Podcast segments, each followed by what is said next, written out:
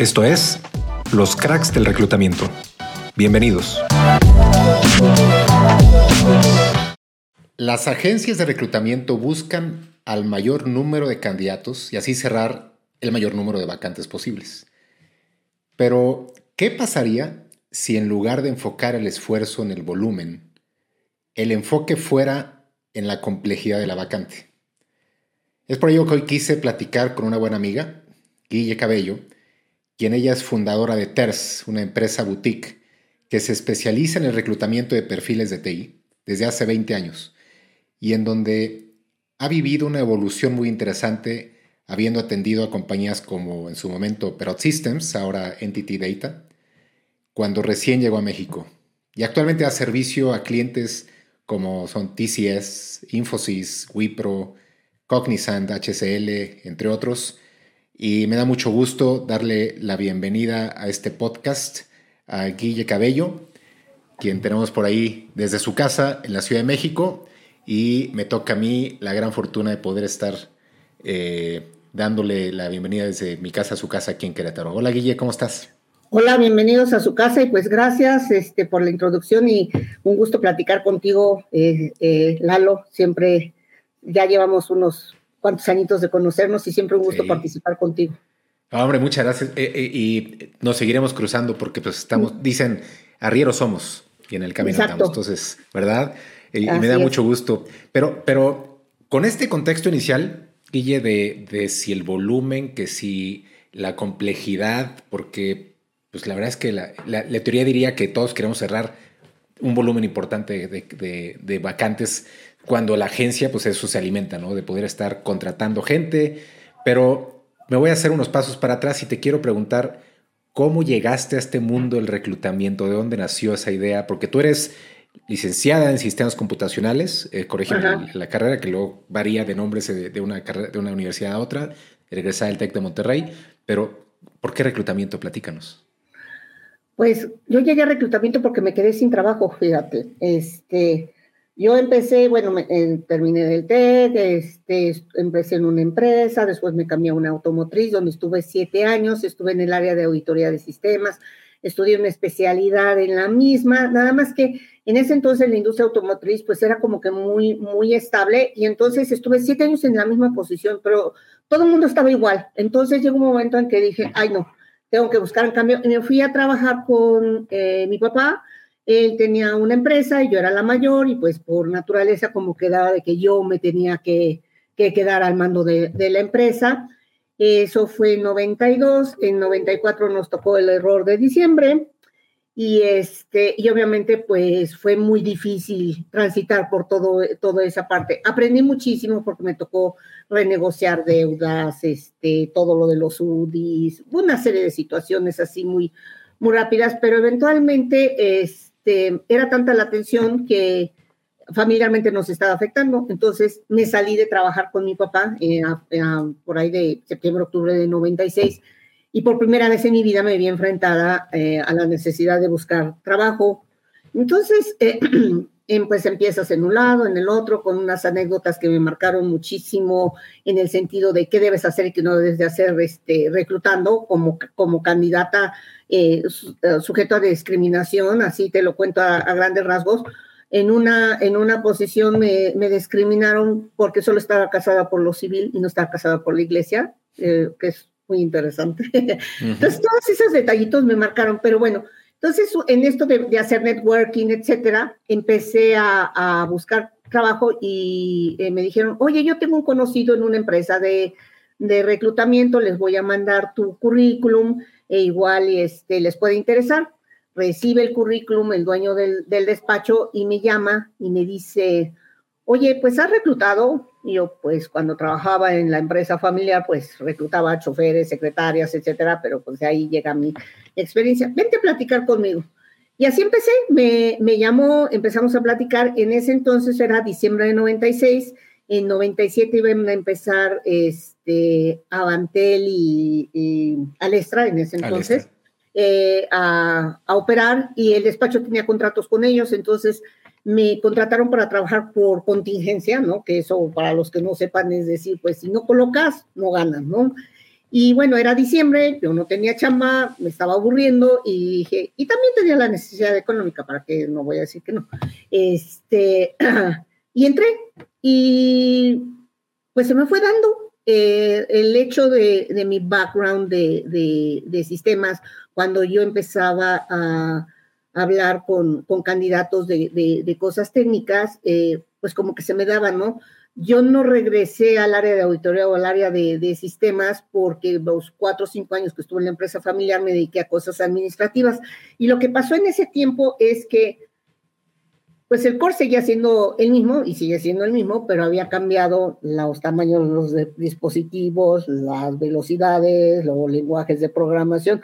Pero cuando te ibas al básico, era, era lo mismo. Y de ser una posible eh, oportunidad laboral se volvió en mi pasión y mi vida. Y así empecé como reclutador. Qué, interesante porque la verdad es que eh, de varios invitados que hemos tenido, es, un, buen, un tema emprendedor, ¿no? Como que se, se, identifica la oportunidad y, y, digo, este, en ese entonces a lo mejor no se escuchaba tanto de las startups, ¿no? Este, Y incluso el término de emprendedor como que no era tan conocido, es, el empresario y, y, la empresa y, pero, pero muchos de los que han estado con nosotros, eh, como que comienzan de una manera similar, es que es arrancar por, o por error o por gusto y arrancar una empresa, que tampoco es nada sencillo. O sea, al final eh, empezaste tú sola, seguramente alguien se fue incorporando contigo poco a poco y que tuviste tú que estar también ahí coacheando de cómo hacerlo. Eh, recuerdo muy bien que cuando recién nos conocimos, un amigo en común, Enrique Cortés, que, él lideraba Perot Systems en ese entonces, ¿no? Eh, siempre ha hablado maravillas de ti. Eh, ah, pero porque, porque entendías desde el principio lo que ellos necesitaban desde el punto de vista tecnológico. Yo creo que lo que ayudaba mucho era no solamente la experiencia que viviste tú al aplicar a diferentes posiciones, sino tu background, al final profesional. Claro.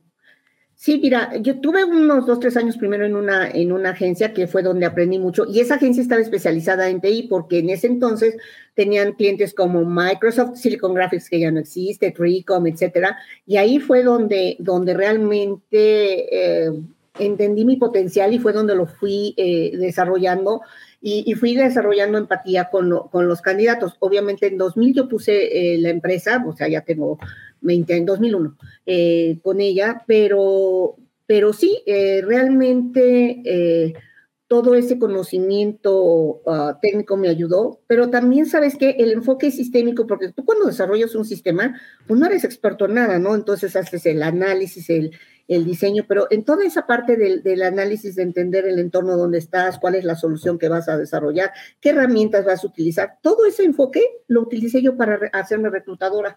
Entonces, utilicé muchísimo el Internet, ¿no? Empecé a investigar y justo preparándome para, esta, para este podcast estaba empezando, ¿cómo le hice? Y sabes una de las herramientas que más utilicé, que ahora ya no, ya no usa nada de eso, Alexa, Alexa antes de que fuera parte de Amazon. Era una aplicación donde tú te metías un sitio y te daba todos los sitios este, relacionados. Entonces de ahí fui entrando a muchos eh, sitios de reclutamiento, todo esto en Estados Unidos, ¿no?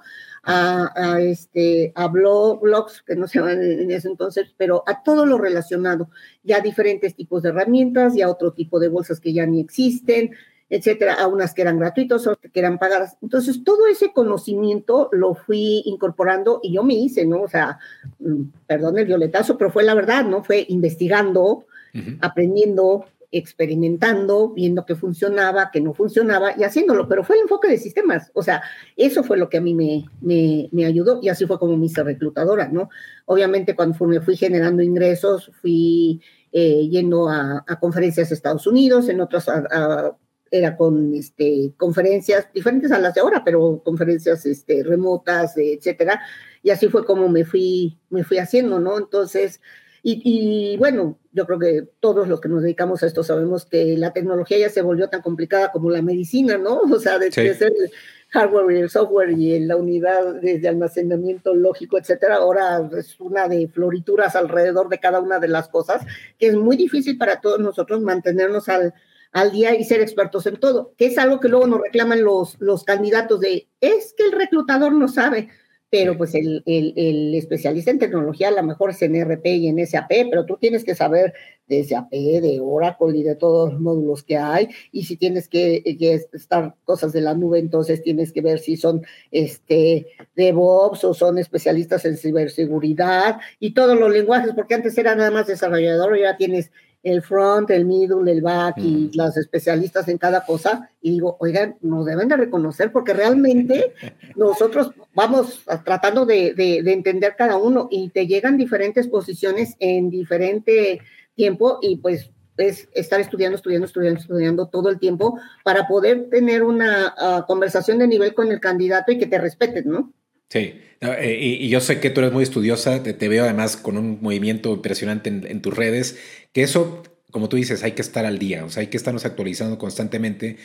Y yo creo que además en tu caso particular, más demandante todavía porque tú atiendes un mercado extranjero. O sea, aunque estemos en México, tus candidatos son, están ubicados en México, pero tu mercado meta o, objetivo es Estados Unidos o el, extranjero en general.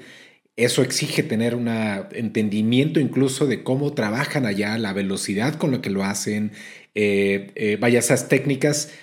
¿Tú cómo has visto la evolución en ese sentido en Latinoamérica o en México en particular en cuestión, uno, de herramientas, eh, tipo LinkedIn, ¿no? Todo el mundo usamos LinkedIn para poder estar ubicando talento, para poder estarlos promoviendo, pero hay más, hay, más, inclusive técnicas, ¿no? de eh, me decía alguien hace un, eh, en una reunión, ya, ya no podemos esperar que el candidato aplique una vacante con nosotros. Nosotros tenemos que ir a enamorar al candidato o la candidata para que aplique con nosotros.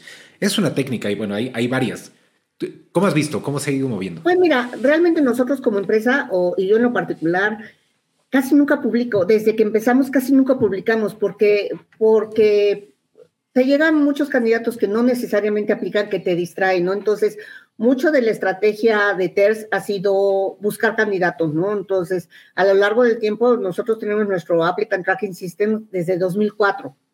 Sin embargo, no tenemos tantos candidatos. ¿Por qué? Porque buscamos candidatos bilingües. Entonces, todo lo que no es bilingüe, pues no lo metemos porque nos mete ruido, con todo el respeto que, tengo y, y, para todos los candidatos que no hablan inglés, pero es el mercado el que me enfoco. Entonces, los que no son inglés, pues los tenemos que no considerar, ¿no?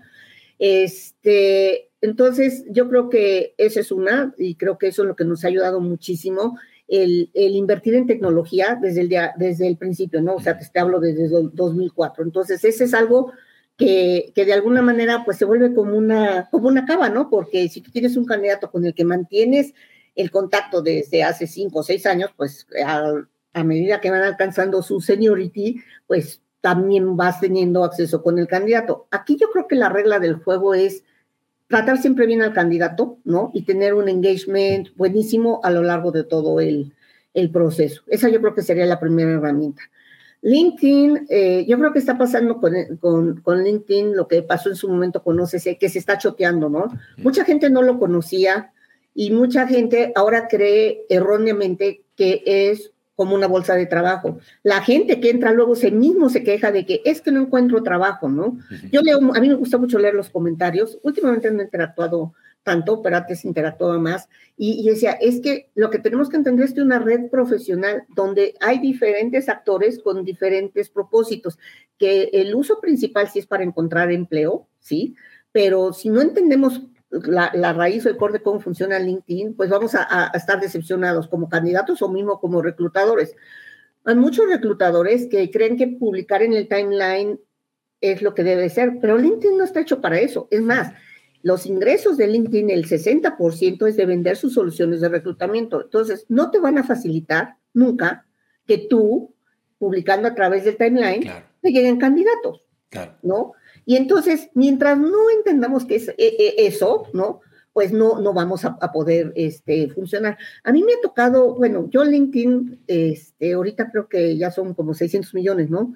Yo fui usuaria 150 mil, o sea, en el 2004 fui de las very, very, very early, adopters, ¿no? Entonces me ha tocado ver toda la, la evolución, como LinkedIn de alguna manera eh, yo creo que, pues entiendes la parte del dinero, pero se peleó con, con, su base, ¿no? O sea, todas las reclutadores y toda la gente que hicieron LinkedIn, en el momento que se volvió poderoso, los hizo a un lado.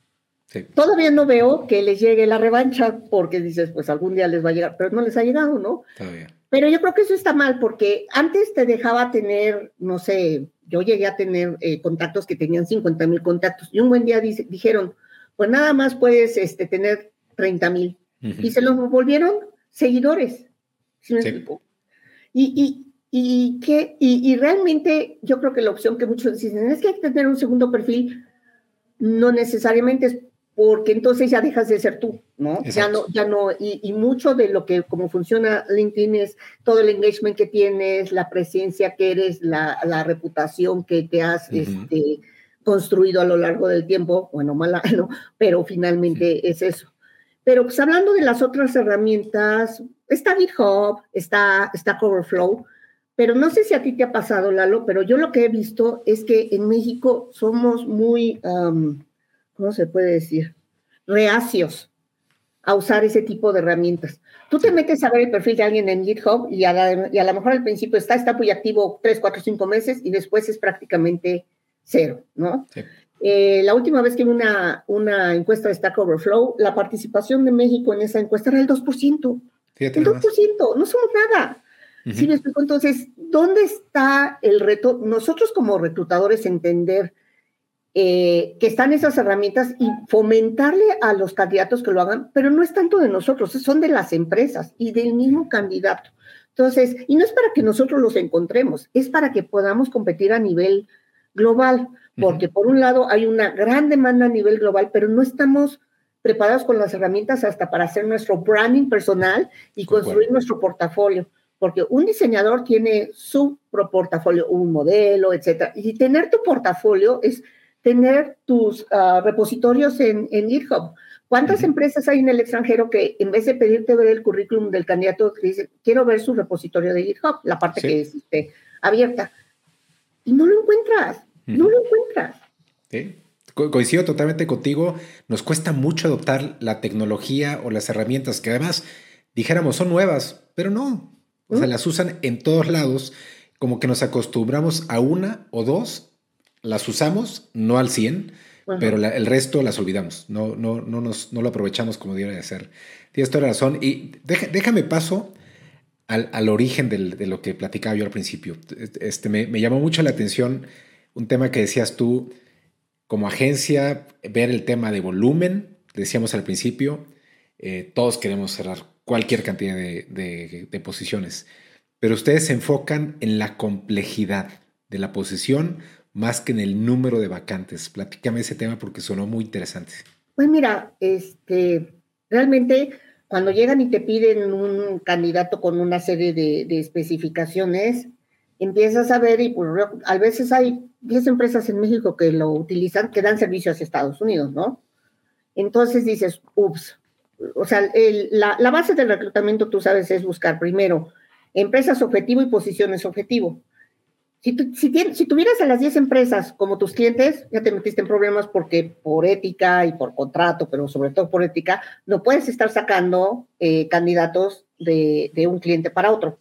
Correcto. Entonces, no puede ser 10 clientes. Entonces, de ahí, pues tienes que empezar a ser selectivo. Y no es selectivo en la manera de ser eh, soberbio o orgulloso, sino decir, ¿dónde tengo más posibilidades de, tener éxito? ¿no? Entonces alguna vez eh, una de las empresas, eh, la líder en México, ¿no? Nos quiso tener como, como sus proveedores para un proyecto en específico, pero eso en su momento nos, nos cerraba, aunque a que no les quitáramos a nadie de ninguna otra área. Y dije, pues nos quedamos, nos estamos quedando sin, sin, el mercado de dónde poder cortar fruta. Y les dije, me da mucha pena, pero no puedo ser su, su, su, este, su proveedor porque me estoy cerrando y me estoy echando la soga al cuello, ¿no? Entonces ahí fue donde tuvimos que decidir, bueno, hacia dónde nos vamos a, mover y fue pues ese mercado, ¿no? Al mercado de, no tanto del volumen, sino de, de, vacantes complejas que, que, te pagan más, pero entonces eso suple, suple la parte del, del, del, volumen, ¿no? Y volverte de más empresas objetivo. Además, digo, de más empresas más pequeñas. Además de que cuando, cuando fue el boom, que fue más o menos entre el 2006 y el 2010, que llegaron todas las empresas grandotas, este, pues, pues eh, nosotros servimos a muchas que hicieron el, landing, ¿no? O sea, fuimos proveedoras prácticamente de todas las que llegaron este, a México, en mayor o menor medida.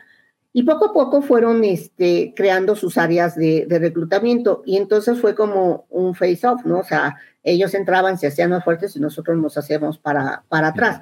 Con la que más duramos, yo creo que duramos como cinco o seis años siendo sus proveedores porque su crecimiento fue muy, muy lento al principio. Y entonces, pues de alguna manera nos fuimos cambiando a empresas nuevas que iban llegando o cuando tenían cargas muy fuertes de trabajo, las posiciones más complejas era donde nosotros nos, nos pedían que los ayudáramos. Entonces nos alejamos, por ejemplo, de todo lo que era el Java Community Connect o el punto .NET, etcétera, y nos fuimos más a, a cosas con este cuando empezaba el, el, la diferencia entre el front, el middle y el, y el, backend, pues vámonos al backend. Y cuando empezó toda la parte primero del boom con Angular, que ahora es React, ¿no? Este, y luego empieza, y todas esas combinaciones raras, ¿no? O cuando recién salieron los SDTs, ¿no? Y pues, ¿y eso qué es, no? Y ahí te vas, investigas, ¿no? Pues ese concepto lo acuñó Microsoft y fueron los primeros que lo hicieron y bla, bla, bla, bla, bla, etcétera. Y, y empiezas a, a verlos, ¿no? Igual con los DevOps y así, ¿no? Y este, y pues de alguna manera el mercado nos iba pidiendo y nosotros nos íbamos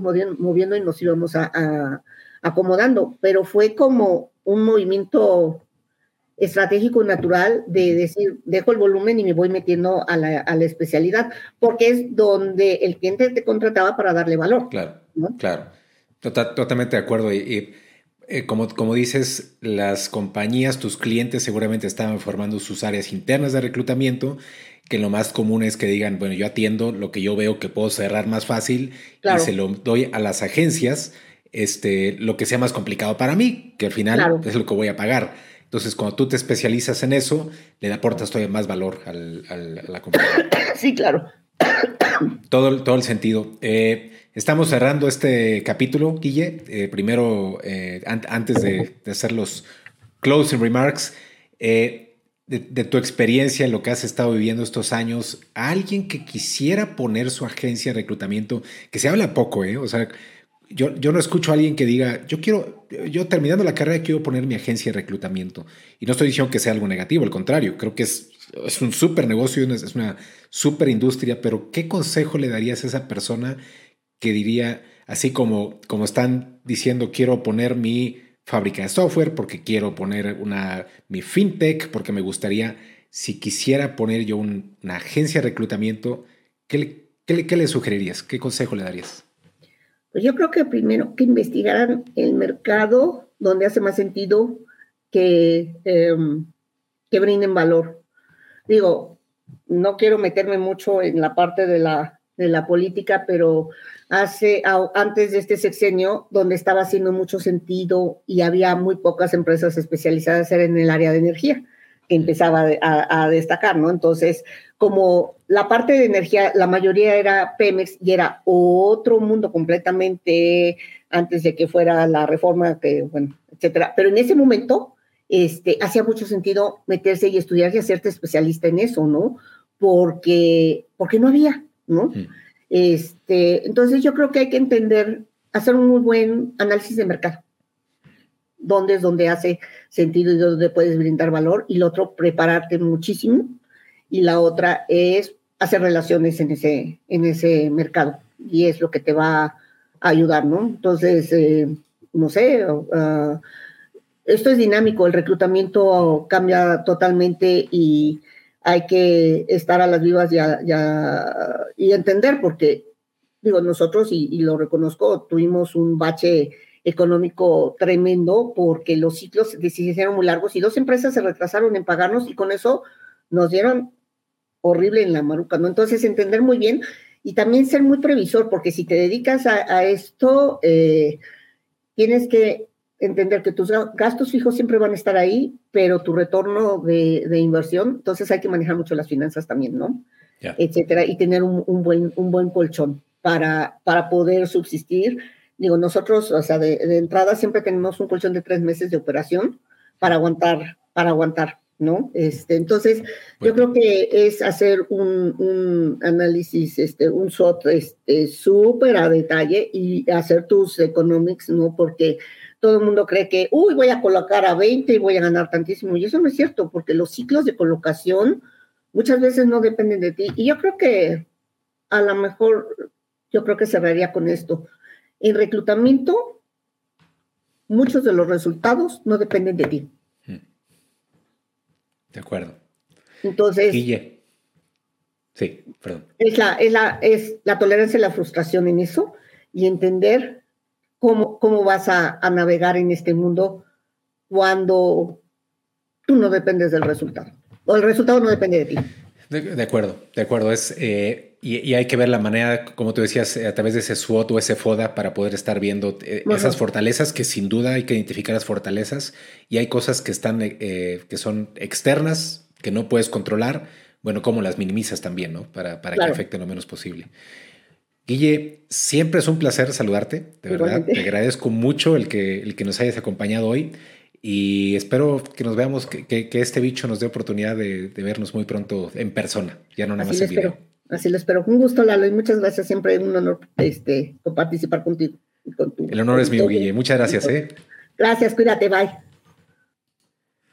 Gracias a todos. Eh, mi nombre es Eduardo Campos, eh, fundador de Screen IT y Coloquio, una videoplataforma para entrevistas en el reclutamiento. Muchas gracias.